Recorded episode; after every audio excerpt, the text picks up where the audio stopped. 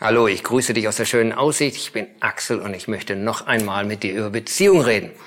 Ich hatte schon mal über Beziehungsmangel oder Defizite gesprochen. Viele von uns fühlen, obwohl wir mitten unter so vielen Menschen sind, uns vielleicht doch alleine.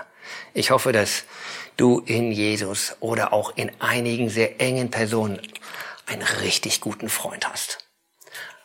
Das ist schon mal ein gutes Fundament. Aber ich möchte dich jetzt in eine noch weitere Dimension führen. Ich nenne das Beziehungsreichtum. Ein Überfluss an Beziehungen. Und die Bibel zeigt uns da verschiedene Prinzipien oder nicht, oder ein Hauptprinzip, aber vom Alten Testament schon bis ins Neue. Aber ich möchte gar nicht alle Geschichten hier erzählen. Ich möchte einfach mal auf äh, Paulus eingehen, beziehungsweise Barnabas, Paulus und dann Timotheus es wächst etwas, da wachsen Beziehungen, da wird investiert in Beziehungen. Und zwar eigentlich ist es ein Prinzip von Saat und Ernte. Man investiert in Menschen. Der Paulus war da so ganz alleine. Und irgendwo, er hatte eine Begegnung mit Jesus, aber keiner traute ihm. Aber Barnabas ging auf diesen Außenseiter zu. Er erbarmte sich über diesen Außenseiter. Und das war nicht lange der Außenseiter. Für uns ist er heute fast der Mittelpunkt des Neuen Testaments. Wie gut, dass sich einer über diesen Außenseiter erbarmt hat. Und dann, das war nicht nur so ein Erbarmungsdienst, sondern er hat ihn geschult, er hat ihn gecoacht, er hat das, was in ihm war, freigesetzt und wir sehen an Paulus, gibt das auch weiter, an Timotheus, an andere.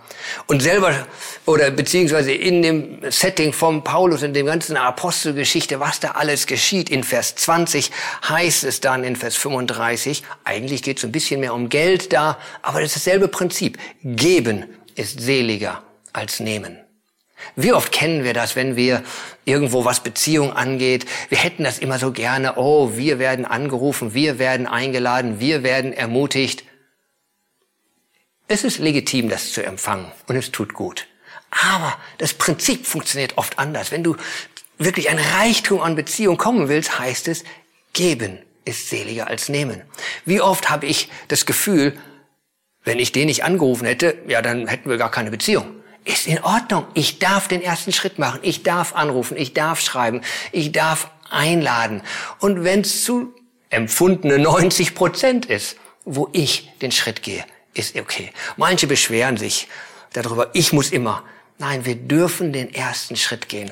Wie Barnabas und dann hinterher Paulus oder Jesus, der seine Jünger gewählt hat. Und ich möchte dich ermutigen heute, dass du dir zeigen lässt, dass du empfindest, vielleicht vom Heiligen Geist oder in irgendeiner Weise spürst, von Gott geführt, den rufe ich an und hier investiere ich mich und den begleite ich. Das ist jetzt nicht nur, ich, ich, ich rufe den nicht nur mal an zum Chillen oder weil wir ins Kino gehen wollen, sondern ich helfe ihm, ich unterstütze ihn. Ich wünschte, wir kämen auch in einem Reichtum an Beziehungen, nicht nur, dass wir viele Freunde haben oder sondern eine Qualität wie hier, wo wir in Menschen investieren, aufbauen, trösten, begleiten. Wow, das ist ein Reichtum. Ich wünsche dir den ersten Schritt vielleicht heute in so eine Beziehung. Gott segne dich.